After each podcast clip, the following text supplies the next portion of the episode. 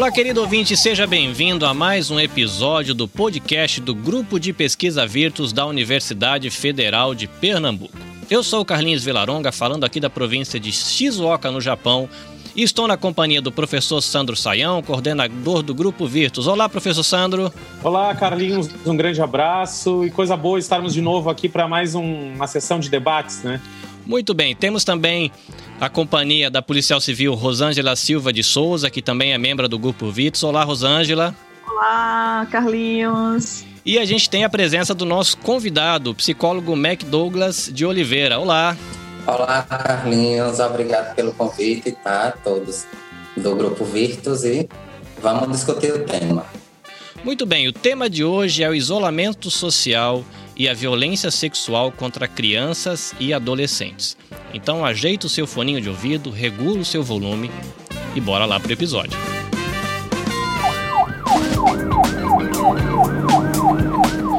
Professor Sandro, para a gente começar esse episódio, eu quero pedir a gentileza do senhor ou de você, dada a nossa amizade, apresentar os nossos participantes de hoje. Pois é, o público vai conhecer mais o naipe hoje do, dos debatedores, né? O professor Mac Douglas de Oliveira, ele é psicólogo, especialista em saúde mental e coletiva, né? Mestre em, em educação, cultura e identidades. E nós temos também a grande participação, que na verdade não é, não é uma participação que está sempre junto com a gente, que é de Rosângela, que a Rosângela é cientista social, mestre em antropologia, participante do grupo Virtus, temos essa um grupo Virtus é, tem pessoas de alto gabarito, e além disso é policial civil.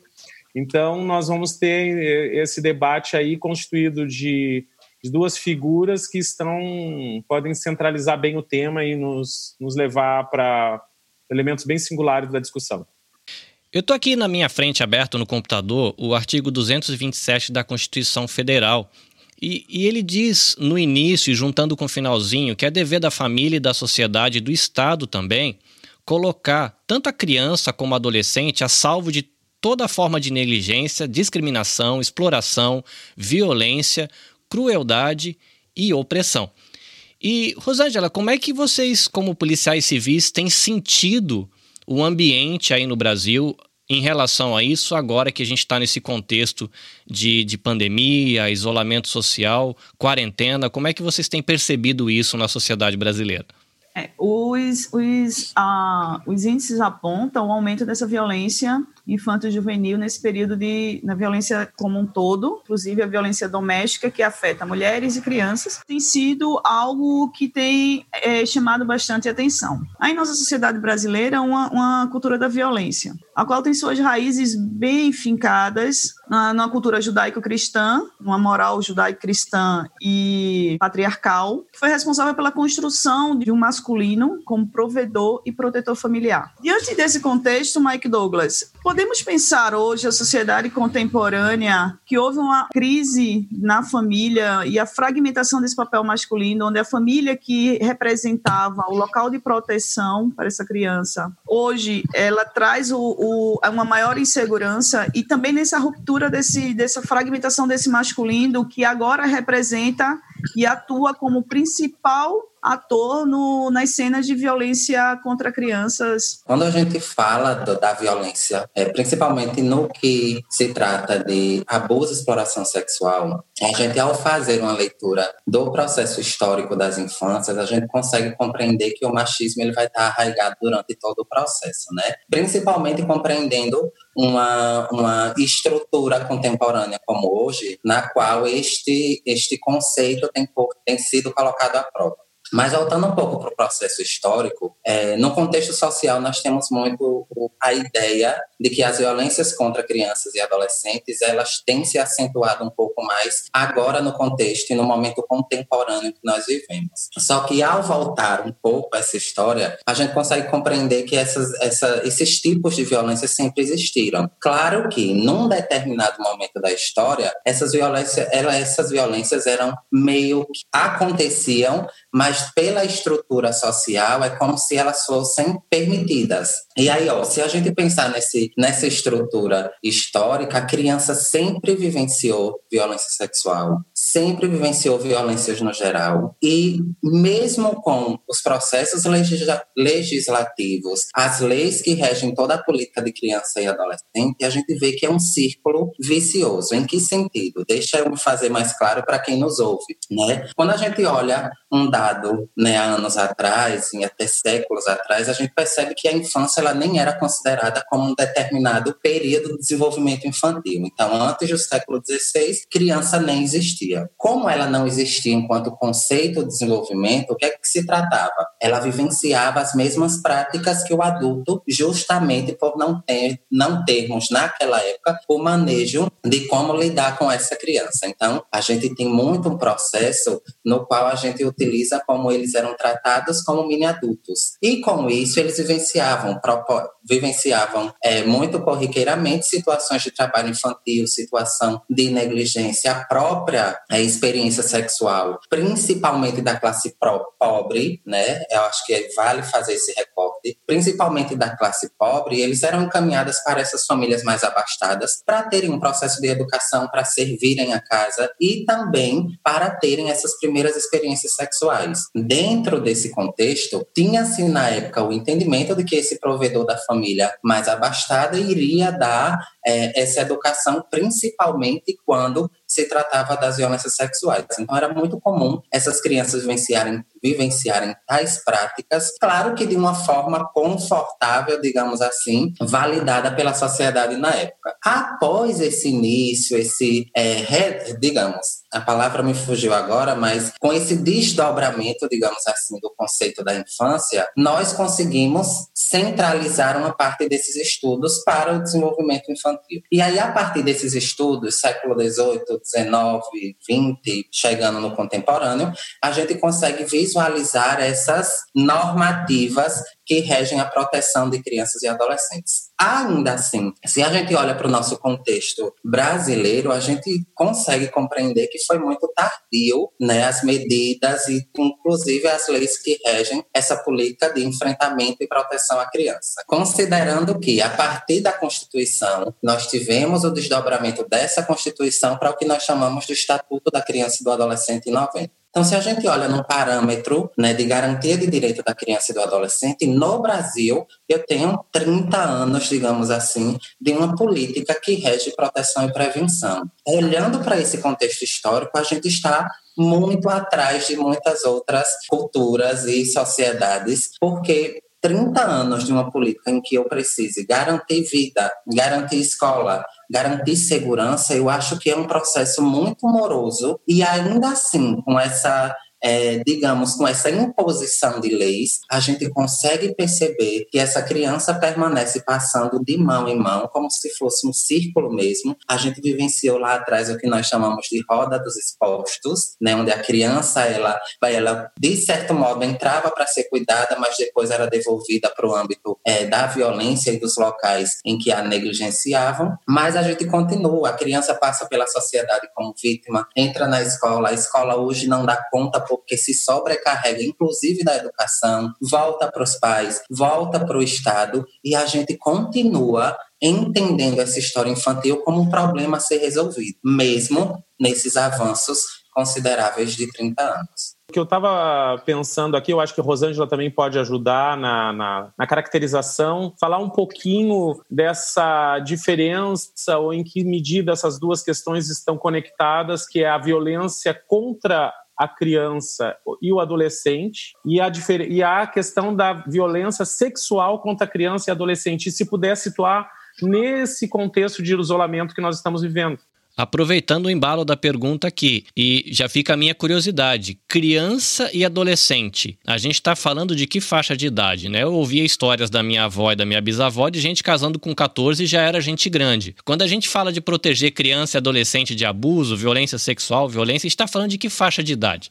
Quando a gente pensa nessa perspectiva de idade, Né? Nós temos o entendimento e as leis que regem que dizem que criança ela vai de 0 a 12 anos de idade e adolescência ela permeia a idade de 12 a 18 anos. Claro que, num conceito legislativo, hoje também tem uma idade que nós chamamos de juventude, e ela acaba também né, iniciando nesse processo da adolescência. Mas aí, a, a, quando a gente toma como norte o Estatuto da Criança e do Adolescente, a gente vai criança de 0 a 12 e adolescente de 12 a 18 anos. Pegando o gancho para a pergunta do professor Santos, né, como a gente diferenciaria as violências domésticas nesse contexto é, de violência e a violência sexual, a gente pode é, conceituar da seguinte forma. Então, as violências contra crianças e adolescentes envolvem todos aqueles é, que nós entendemos por garantias de direito. Então, é, situações de negligência, situações de abandono, situações de violência psicológica,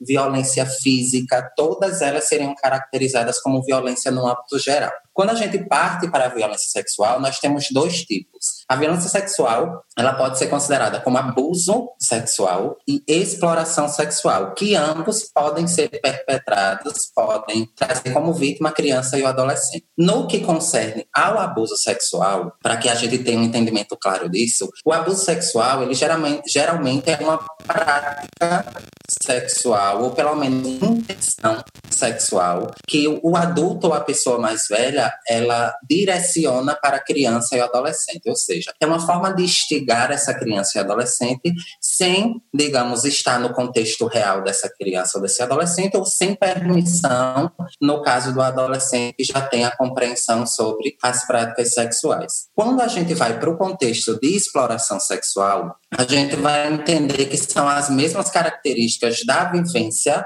dessa sexualidade de uma forma que não coloca o sujeito, é, a criança e o adolescente, numa perspectiva preparada e confortável, mas que tem uma troca, um ganho comercial com isso. Quando a gente fala de exploração, nós estamos falando de algo elencado ao que nós chamaríamos de prostituição, de venda né, desse corpo, tráfico é, de crianças e adolescentes para fins comerciais tá, e sexuais. Tá. Professor, mas então significa que abuso e violência não são a mesma coisa? Por exemplo, se então tem um adulto que induz a criança a uma prática sexual que ela não tem compreensão, isso é um abuso sexual, mas não é ao mesmo tempo também uma violência? Sim, sim, Sandro. É, dentro do contexto de violências, nós temos elencadas todas elas, como é, eu havia sinalizado anteriormente, que é, o abuso sexual é um tipo de violência contra crianças e adolescentes. E sendo um tipo, nós desdobramos para toda a questão de garantia de direitos, que envolve as outras, como física, psicológica, é, doméstica, entre outras. Então, existe um, uma fragmentação do que seriam violências contra crianças e adolescentes, e dentro desse, desse eixo entra o abuso e exploração sexual. E aí, como eu havia falado, é, são duas construções dentro do conceito de violência sexual que pauta a discussão de abuso e exploração. Então, o abuso é mais interno, inclusive a gente pode falar sobre também depois como isso se configura, quem são esses, esses violadores, digamos assim, porque existe um ideal social de que esses agressores eles estão distantes da vítima e existe um dado bem interessante que essa ideia social está totalmente contrária. É, a polícia, atualmente eu tenho trabalhado, eu, eu, estou trabalhando em uma delegacia especializada, não estou diretamente com o público em geral, que, é, que são delegacias que chamam-se de circunscrições, que atendem as, uh, o público das comunidades. Eu atualmente eu trabalho numa delegacia que atende predominantemente estelionato. Então, eu não, eu não estou muito inteirada dos atuais, da atual conjuntura da, da violência dentro do, do, dos bairros e das comunidades, como está sendo a demanda, porque todas as delegacias também viraram plantões. Mas dentro da minha vivência quanto policial, a violência contra crianças e adolescentes sempre representa um desafio para a polícia. Primeiro, porque para chegar a essa notificação, essa, essa identificação, geralmente é através de denúncias, seja ela por 190 ou seja ela através de ou parentes, alguém que vivencie, presencia essa violência. No caso dos adolescentes, eles conseguem ter mais flexibilidade, porque no momento em que vão se deslocar dos seus lares, eles conseguem fazer essa denúncia a determinados órgãos, mas Diferente das outras modalidades de violência, a violência sexual não é visível, não, não se apresenta, não se revela para nós como uma violência física, por exemplo, que deixa marcas, deixa lesões, deixa, deixa visível que aquele indivíduo está sofrendo violência. Então, identificar esse tipo de violência é bem complicado. E hoje, um dos, dos desafios que tem sido colocado dentro das delegacias, das circunscrições, é fazer a escuta especializada, onde a escuta especializada são pessoas que passam por um tratamento para ouvir exclusivamente as crianças e adolescentes que sofrem é, violência, na tentativa de conseguir alcançar o universo desses sujeitos para conseguirmos trazer para nós a confiança deles para conseguir trabalhar em cima dessa denúncia. O que ainda hoje é um desafio, dada a condição que a gente tem de pessoas poucas pessoas para fazer esse trabalho e dada a própria dificuldade em acessar esse universo que é permeado de traumas, medo, porque geralmente os seus agressores estão próximos às vítimas, que em sua maioria tem a questão do incesto, né, familiares mesmo, parentes próximos e vizinhos, conhecidos da família. Eu até gostaria de perguntar para ti a respeito disso, assim, é, sobre quem, é, quem são os maiores abusadores ou quem são aqueles que mais é, violam as crianças. E depois se tu pudesse falar é, ou e o professor Mark Douglas também no sentido de bom quando a gente pensa numa violência sexual com uma criança três quatro anos e a gente sabe que até com idade muito inferior a isso a, a, a gente tem notícia nós que trabalhamos na comissão a gente trabalha com a comissão de direitos humanos então Helder Câmara da universidade. A gente tem relatos absurdos de de crianças é, com muito pouca idade sendo exploradas sexualmente, né? Mas a minha pergunta é, é a, a, gente tem um certo preconceito, por exemplo, uma, é, é em que medida a polícia, como ela trata, por exemplo, e ela acolhe essa violência ou esse abuso sexual com uma criança em tenra idade, ou como ela trata isso com, uma, com um adolescente, por exemplo, 14, 15 anos. Quer dizer, é, até outro dia a gente teve uma reportagem na TV que um, que um taxista, um motorista de Uber falou isso, ah, mas ela me provocou, ela, e ela já estava com 14 anos. E em que medida isso é abuso? Em que medida, como é que, como é que fica esse cenário? Como é que ele lida com essa singularidade assim, de de idades e, e, e, falar um pouco desse abusador, porque é, depois a gente vai na segunda parte, a gente vai falar sobre a questão do isolamento e é, a gente está confinado e às vezes está confinado com o próprio abusador, né? Dentro do contexto da polícia, a gente tem que entender que existe uma cultura que ainda é um tabu com relação à sexualidade. Então a polícia ela traz a questão desse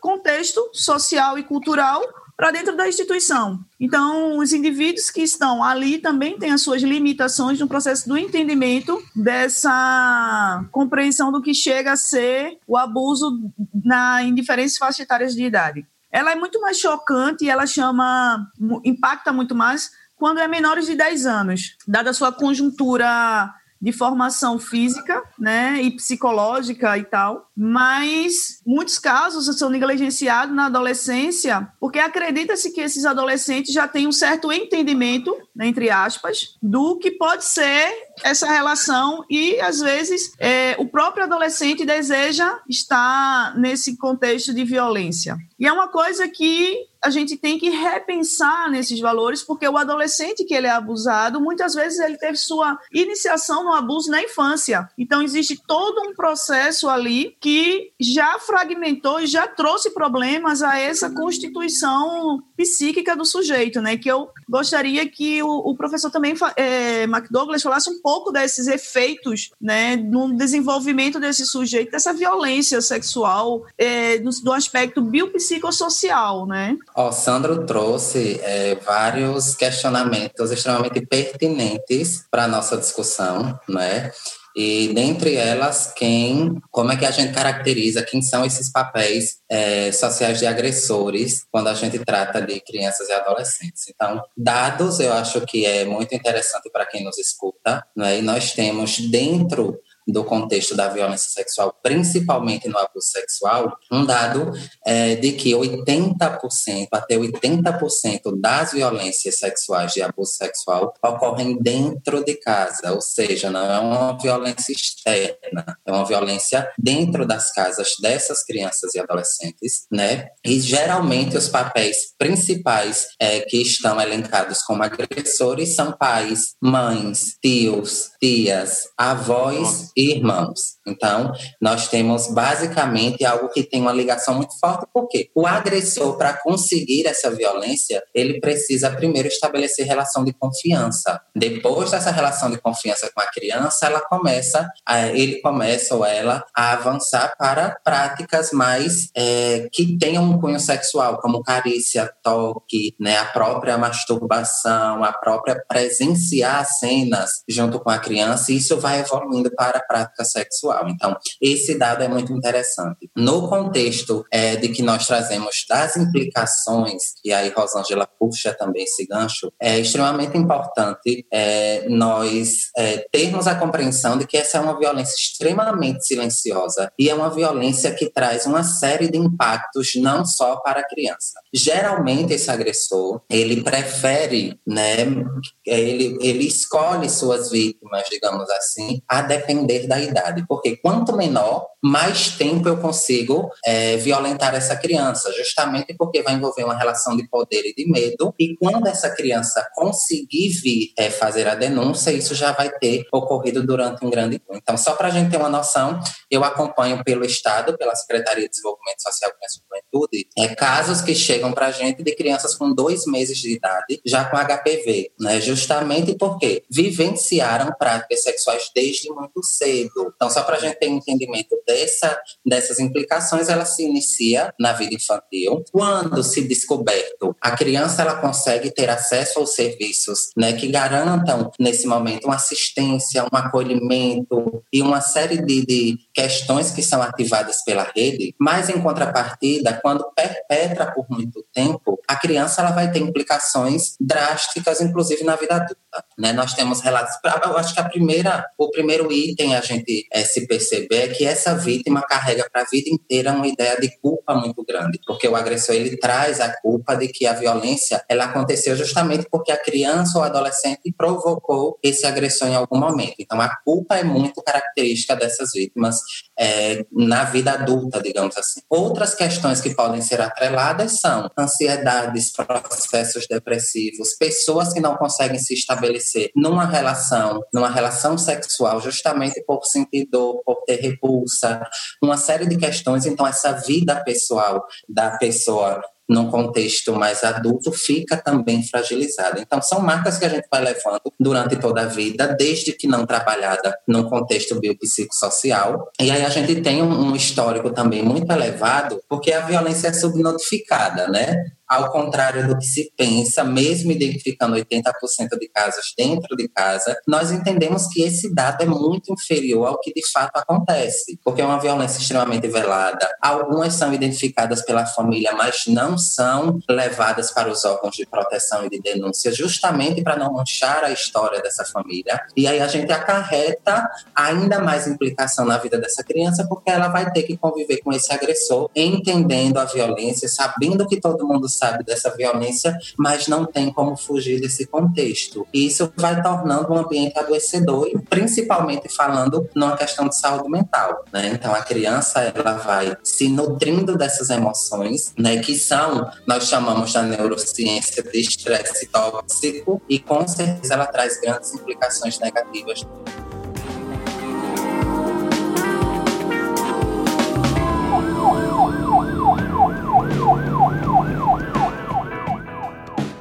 Mas Douglas, durante a sua fala, eu ouvi a expressão é, HPV. O que, que é isso?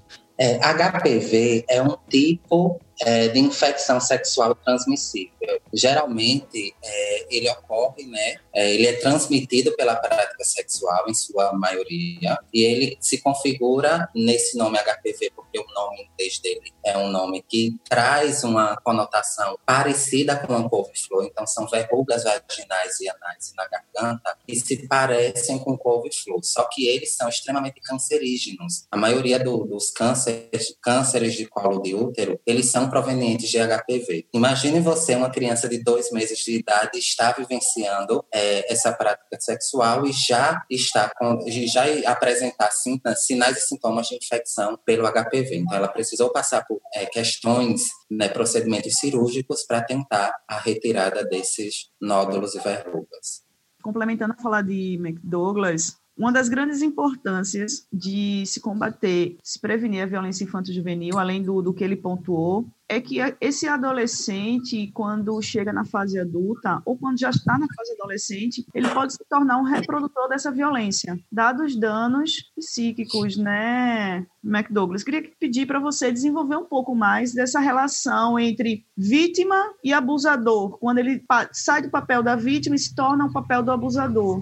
Isso, Rosângela. Nós temos dados, sim, que configuram né, essa mudança, digamos assim, de vítima para agressor. Claro que não é um dado em sua totalidade, não é uma, um dado que ultrapassa, digamos, né, um, um caso, porque vai muito da estrutura de saúde mental no qual essa criança ela passa a ser assistida, esse adolescente ou não. Quando a criança, ela, porventura, não tem nenhum tipo de aparato, não vai ter, digamos, o reconhecimento dessa violência, muitas vezes ela não vai chegar a esses órgãos de proteção e não vai ter os direcionamentos necessários para a condução de ressignificação dessa violência, ele pode vir a ser um possível agressor, sim. Em esse possível agressor, não é que a criança ela gostou de ser violentada e por isso ela vai representar essa violência. Pelo contrário, é uma forma que a estrutura, e aí a gente fala um pouquinho na área da psicologia, a estrutura mental dessa criança, desse adolescente, ela vai trabalhar com compensações. Então,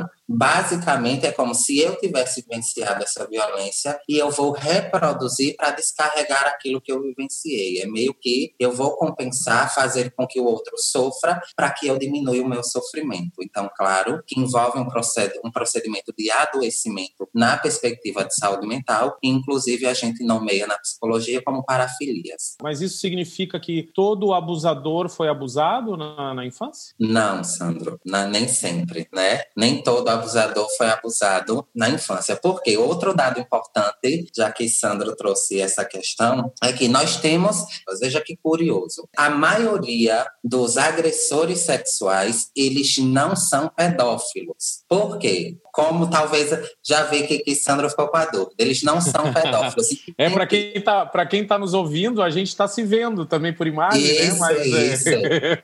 Então, estamos na gravação não... com imagem, não é só som, mas eu fiz uma cara aqui para tentar entender. O ouvinte vai, vai, vai, eu acho que fazer a mesma cara que eu, de um certo modo. Isso, não são pedófilos, porque a pedofilia é considerado um dos transtornos mentais que a gente trata na psicologia. Quando a gente faz todo o processo de perícia, de acompanhamento em saúde mental desses agressores, é identificado que esses traços não estão aparentes na maioria dos agressores. Então, por, se a gente fizesse um percentual de quantos desses agressores eles são em sua totalidade, é, eles têm esse, esse transtorno, digamos assim, é, na perspectiva da sexualidade, são 30% dos 100% identificados. E os outros 70% são agressores por oportunidade. O que seria agressores por oportunidade? Aqueles agressores, e aí vem muito o que Rosângela trouxe no começo, a ideia machista, a cultura do novinho e da novinha que a gente vem vendo, a gente vem acompanhando, na verdade, nas nossas músicas, no contexto ideal e, e social.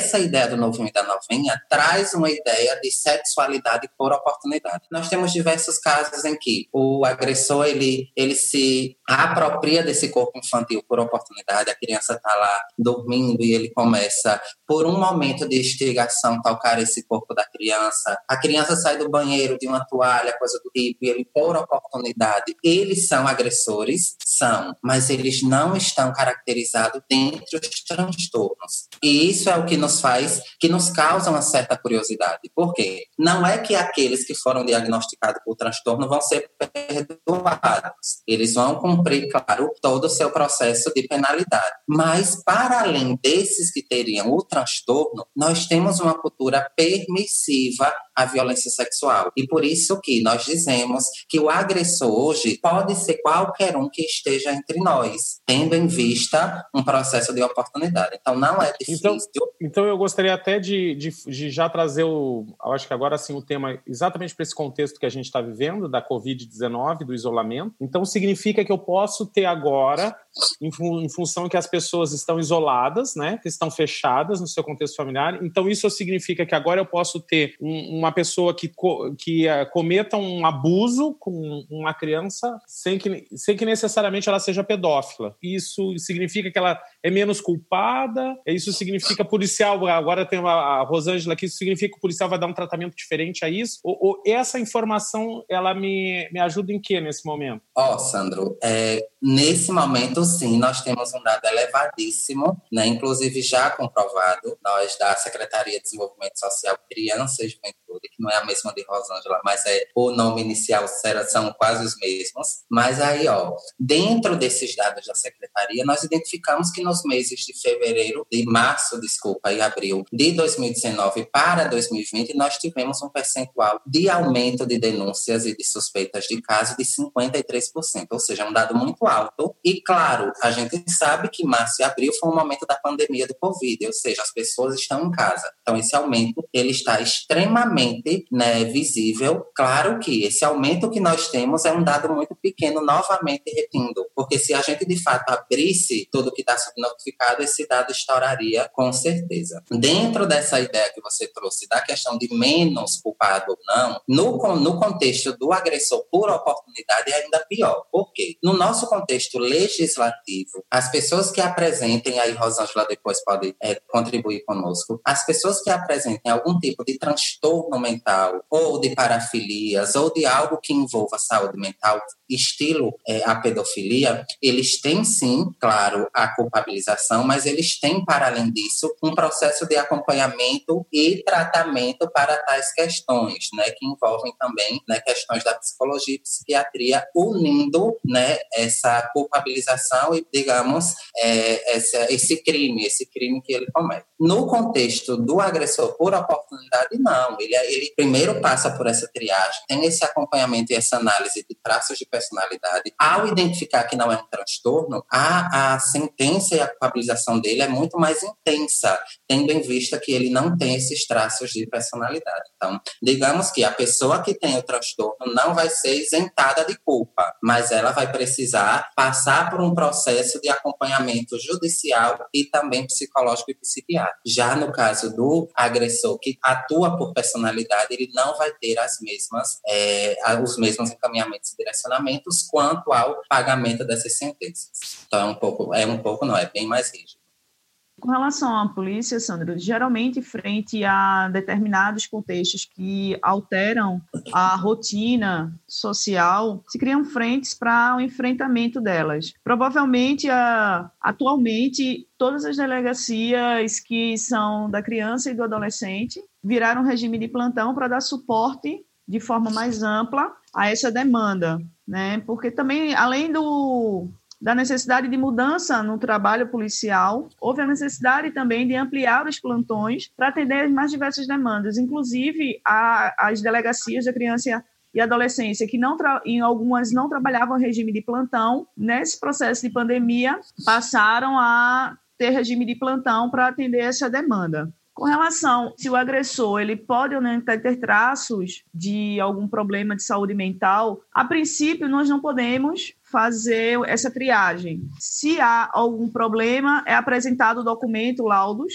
e esses documentos, no momento que realizamos a prisão, é encaminhado ao juiz e quem determina se esse indivíduo vai ou não receber algum tipo de tratamento, ou vai ou não para uma penitenciária psiquiátrica, ou vai ter algum, algum tipo de exames ou qualquer outra coisa, é o juiz. Então, a princípio, nós realizamos a prisão, conduzimos para a audiência de custódia e fica a critério do juiz fazer essa triagem e fazer as devidas demandas com relação à identificação desse padrão comportamental do sujeito pela fala do professor Mark Douglas, me parece que tem alguns casos que não são tão simples da gente observar. No caso de uma criança de dois meses, como o professor falava, fica muito evidente. Mas não tem outros casos que são mais dissimulados? E como é que a polícia lida com isso? Quem é que denuncia? São as mães, vizinhos? Como é que se chega até isso? É, hoje um, uma grande quantidade de denúncias né, são realizadas é, anônimas, são é, quando se liga para o 190 e essas demandas chegam muito nas delegacias 190,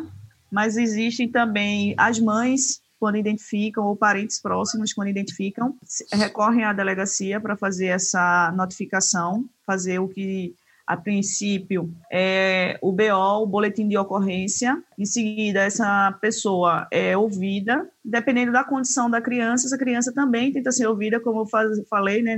A escuta qualificada. E em seguida se abre uma linha de investigação com relação à denúncia. Os policiais, é, eu já houve casos de policiais receberem denúncias, o centro do, pelo, é, pelo próprio CIODES, chegarem no, na, na, casa da criança e que ter criança dormindo no relento, com, no galinheiro, por exemplo, quando o, o, a, os policiais militares adentraram, né, que era uma questão de denúncia em flagrante, numa noite muito, numa noite muito chuvosa, levarem esse, essas crianças, eram duas crianças pequenas de 9 e 10 anos, para a delegacia, Aí foi chamado o conselho tutelar para acompanhar o processo, tudinho, que é outra é, característica. Quando nós recebemos esse tipo de demanda que envolve crianças, a, uma das primeiras coisas que temos que fazer é, é acionar o conselho tutelar das crianças vítimas para que possa ser acompanhado e levadas, se for o caso, para os abrigamentos. Com relação à atividade policial, eu acredito que ainda haja necessidade de um maior treinamento para conseguir identificar. Eu falei, a agressão sexual é algo que não é tangível ao olhar de uma pessoa não especializada. Por exemplo, o Mark Douglas ele tem um olhar diferenciado, dado a prática que ele já tem, a formação e tudo mais, coisa que um policial que trabalha na rua, que tem uma atividade de, de trabalhar na repressão, não vai ter esse olhar aguçado. Então, para chegar até nós, tem que ser, a princípio, através de denúncia, seja é. ela anônima, seja ela por parentes, por vizinhos, mas essa demanda tem que chegar a nós, chega a nós sempre através de denúncia. É, só complementando a fala de Rosângela, né? É, dentro dessa estrutura de denúncias, nós temos uma hoje na estrutura da assistência social, nós temos uma rede bem é, interessante para o acesso à denúncia, né? Inclusive a gente tem trabalhado muito fortemente nesse sentido, porque nós temos próximo a maioria é, das famílias o que nós chamamos de CRAS, que é um Centro de Referência de Assistência Social, CREAS, que trabalha diretamente com tal violência, e o Conselho Tutelar, como Rosângela trouxe. Então,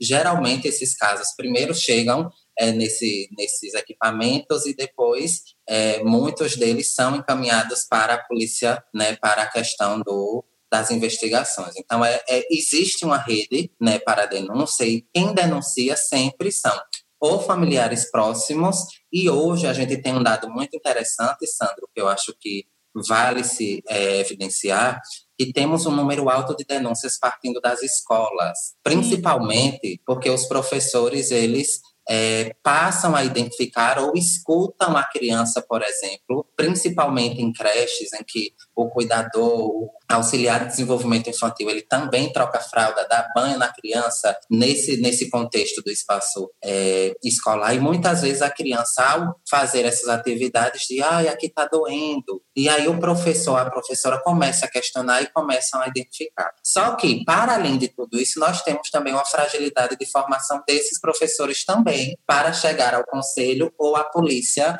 é, com a denúncia. Então, muitos deles ou, ou calam ou sentem medo da represália. Isso foi um, uma, uma pesquisa que nós fizemos em 2018, nós fizemos com a rede é, municipal de professores de Recife, nós fizemos uma pesquisa com eles, uma pesquisa formativa, digamos assim. E aí foi identificado que quase nenhum deles teria né, esse olhar para a violência sexual, não sabia identificar, não sabia o que fazer após a, a identificação. E foi pensando nisso que surgiu uma cartilha de orientação ao professor, que depois eu posso partilhar, inclusive, com o grupo Virtus, para que vocês utilizem ou no grupo de estudos ou divulguem também para a questão do nosso público que está nos ouvindo hoje. Então, ó, no vídeo vocês não vão poder ver, mas essa foi a cartilha que traz basicamente é como identificar o que fazer após a denúncia e explica basicamente de forma bem lúdica o que seria cada órgão. Então, eu acho que chegar à sociedade com essas informações é fundamental hoje. McDouglas, você falou da questão do medo que os professores enfrentam. Hoje, uh, quem trabalha muito em conjunto com as denúncias também são as instituições de saúde a educação está à frente desse processo porque ela está em contato direto com essas crianças e elas também levam para o sistema, para as UPAs, para os órgãos de saúde. Eu queria que você falasse sobre um pouco sobre essa lei do silêncio que é implantado e o como isso impacta nessa questão da cifra oculta, né? Porque de acordo com os dados, cerca de apenas 20% dos casos de violência sexual são denunciados só para complementar o que o Rosângela estava falando, tu vê, agora as crianças estão sem contato com os professores, né? Que piora ainda mais. Exato. Estão em isolamento social, né? Estão em processo de isolamento. Como é que a gente pode pensar e trazer isso para esse contexto agora do. É, exatamente. Essa lei do silêncio é algo é, extremamente difundido nos estudos, né? De violência sexual contra crianças e adolescentes, por quê? É, um, é uma, digamos que, pela relação de poder do agressor com a vítima, pela relação de proximidade com a relação, é, dessa relação do agressor com a vítima, existe um pacto de silêncio entre eles numa perspectiva de ameaça, ou seja, o agressor começa a trazer essa culpabilização para a vítima, ao mesmo tempo em que ele começa meio que ameaçar esse contexto social da criança, no sentido de que, por exemplo, ah, mas olha, sou seu pai, imagina se isso vem à tona. A gente precisa ficar em silêncio, a gente sabe que está acontecendo isso, mas imagine seu pai preso, o que é que seus colegas iriam dizer? Ah, mas se você disser, você vai ver, eu vou sair de casa, vocês vão ficar desacobertados, vão ficar sem. Ou seja, existe um processo de ameaça que vai sendo nutrido para que essa lei de silêncio ela permaneça. Para além disso, existe a lei de silêncio da família também, não é? No sentido de não exposição dessa família. Muitas das pessoas dos núcleos familiares Muitas mães, inclusive, passam a ser coniventes com a violência justamente por não querer perder o, o padrasto, o esposo, por não querer perder o companheiro, porque acha que ele mantém a casa e que eles não sobreviveriam sem. Então, tem uma série de questionamentos e reflexões que poderiam ser feitas acerca dessa lei de silêncio para que, é, de certo modo, isso intensifica cada vez mais as situações de violência e torna cada vez mais a criança e o adolescente vítima de tais violências. Isso, essa síndrome de silêncio é extremamente no contexto da pandemia, ela se intensifica ainda mais, porque como a gente está em isolamento social, muitos de nós não estamos tendo contato nem com os nossos vizinhos, digamos assim. E principalmente as crianças e adolescentes não estão tendo esse meio externo, fica ainda mais difícil e desafiador a gente conseguir quebrar esse pacto de silêncio feito pelo agressor e vítima. Então, são momentos que a gente precisa pensar. E aí, nessa, digamos, fazendo uma retrospectiva para quem nos ouve, para quem é, nesse momento nos acompanha, é bom a gente relembrar que a violência sexual ela traz né, em seu escopo práticas sexuais que não condizem com a realidade da criança e do adolescente. É uma violência extremamente impactante no sentido é, da construção e desenvolvimento dessas pessoas dentro disso, entendemos que 80% desses casos ocorrem dentro de casa, com familiares e pessoas próximas, como pais, mães, tios, avós, como a gente é, já frisou aqui. Também é importante dizer que a denúncia ela precisa ser feita mesmo na suspeita, eu não preciso ter caso confirmado para denunciar. Então, para quem nos escuta, é importante como eu poderia identificar isso. Então, a mudança de comportamento repentina da criança, é, excesso de irritabilidade, desconcentração, desconfiança, manchas é, de sangue na roupa. Então, tudo isso são sinais e sintomas que a gente pode estar identificando e já entrando no processo de denúncia. Como denunciar? Temos vários canais. Dentre é, serviços de assistência social, a própria polícia. Então, é para quem nos escuta, identificar ou suspeitar já é situação para denúncia. Então, é um panorama grande que a gente tem nesse sentido, identificar também que na pandemia é um momento de aumento desses dados de violência sexual no contexto doméstico. Então, observou, denuncia.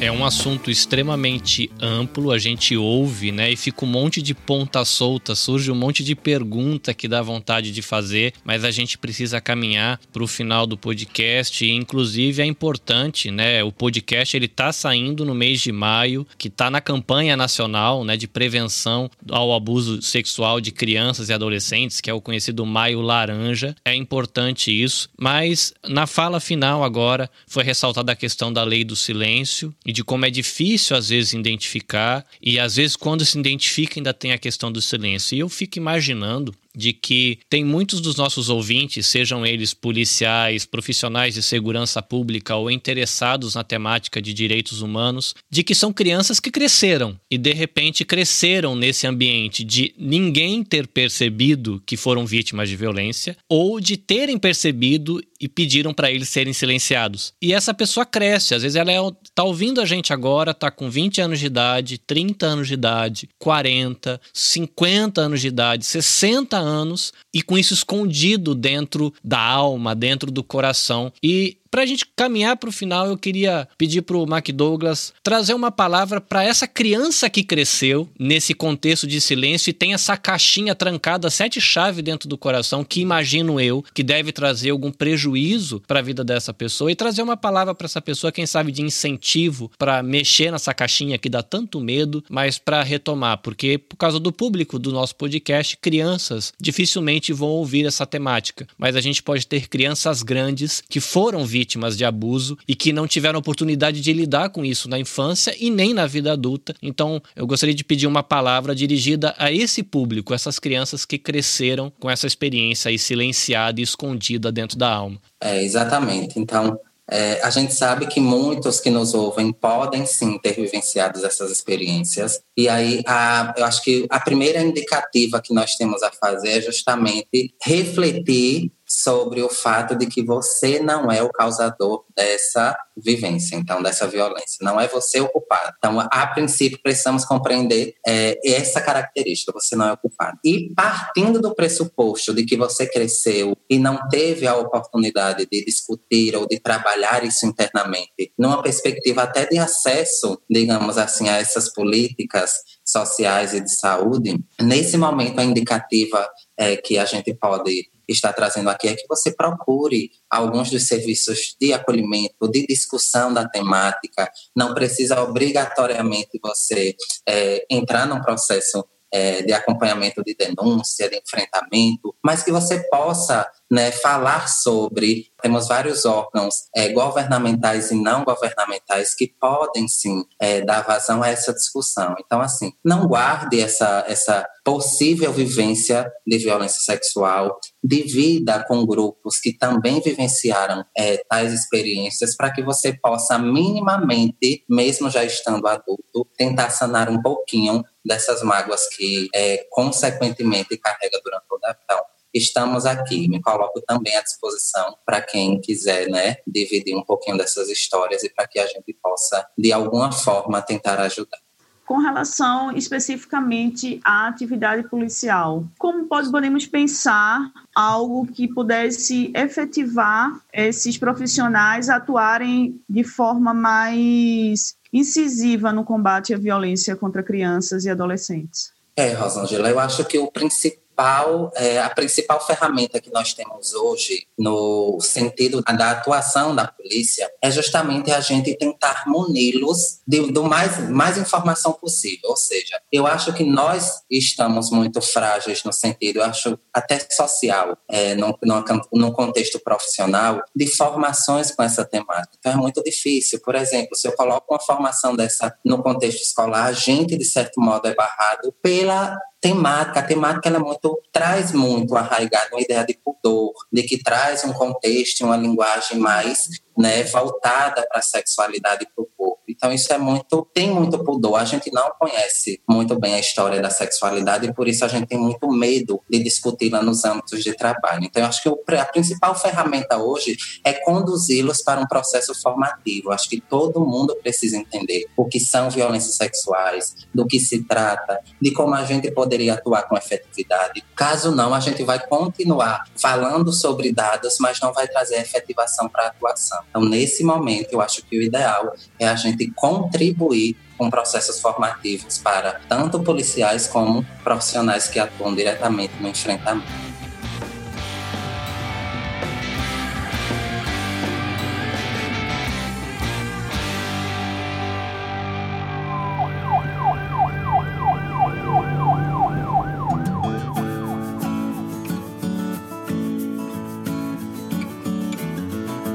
Carlinhos, eu acho que vamos ter que cortar aqui, infelizmente, né? Dar um break, porque o tema é instigante, muitas coisas a serem faladas. O professor trouxe elementos que poderiam dar, eu acho, mais uns dois ou três podcasts. Rosângela aqui com toda a sua experiência, todo o seu know-how. Mas eu gostaria de agradecer profundamente a presença do professor McDouglas hoje, que está aqui conosco, que contribuiu imensamente. Eu acho que Fica o convite para voltar, para a gente poder gravar um outro podcast, de, destrinchando mais o tema. Eu sempre acho que depois que a gente escuta uma. A gente sai com muitas perguntas, e isso é bom. Também agradecer a Rosângela, a gente nem agradece a Rosângela, porque a Rosângela é da casa, mas é agradecer também a sua presença aqui, agradecer a paciência de todos os ouvintes, mas eu só gostaria de afirmar, mais uma vez, como é importante, né, Carlinhos, o conhecimento, a sabedoria, estarmos bem preparados. Rosângela é policial civil, mas é professora da academia de polícia, é formadora de policiais. Como é importante nós termos acesso a essa sabedoria.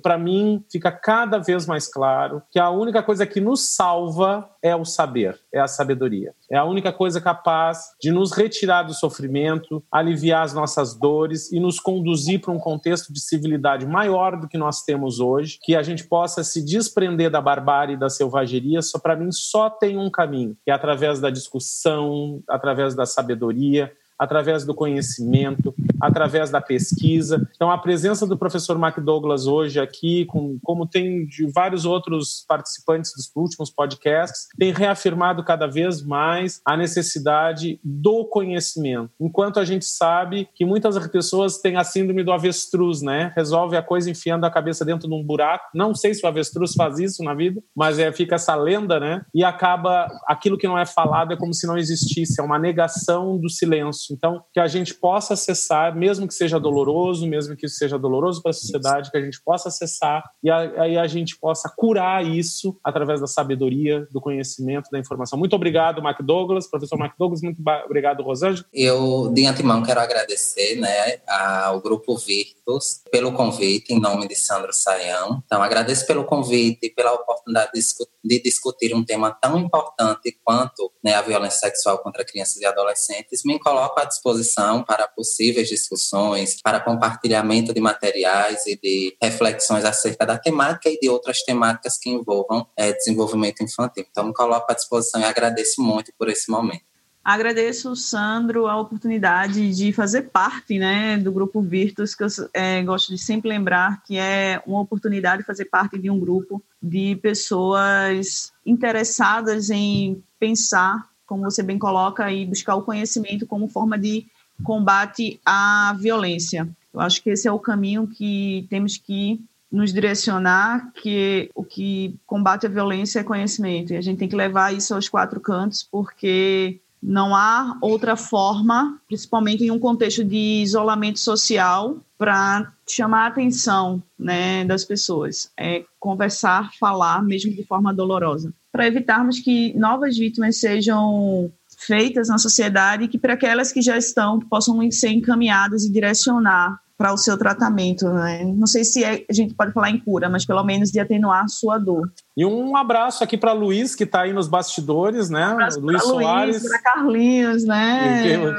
Que está em silêncio, mas está aqui junto conosco. Um abraço ao nosso bolsista Luiz Soares, que está na parte de edição. Os nossos mais novos membros do Virtus. Muito bem, coisa boa. Querido ouvinte, um assunto amplo, provavelmente um podcast que traz muitas reflexões, mas como foi dito aqui, informação é muito importante. Então, na descrição do episódio, nas postagens, a gente vai colocar o link para você ter acesso ao material que o professor McDouglas citou, para você poder estudar, para você poder ler, seja você do contexto escolar, seja você policial, seja você trabalhando em algum órgão de segurança pública, seja você de alguma organização religiosa que professe qual fé que seja, leve essa informação, reflita sobre o tema, discuta sobre isso na sua família, discuta isso na sua sala de aula, discuta sobre isso dentro da viatura, converse de maneira franca para que essa informação vá mais longe e lembre, maio laranja é tempo da gente falar sobre a questão do abuso e a gente lutar pela vida e pelo valor que o ser humano tem. Se você quiser saber mais sobre o grupo Virtus, o fpe.br/virtus,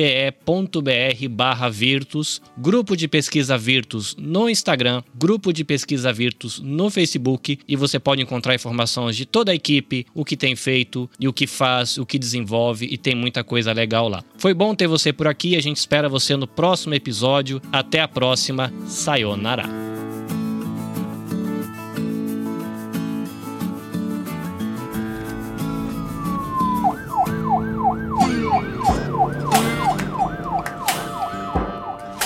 Virtus Podcast é uma iniciativa do Grupo de Pesquisa Virtus da Universidade Federal de Pernambuco e tem o apoio do Instituto Maria da Penha. Tem direção de Sandro Saião e edição de Carlinhos Vilaronga. A arte do episódio é feita por Isabel Chará França e Nina Chará França. Versões em vídeo por Bruno José da Silva. Publicado por Nabe Podcast Network. Se você quer saber mais sobre a Nabecast ou conhecer outros podcasts publicados pela nossa rede, visite nabecast.jp ou busque nabecast.jp nas redes sociais.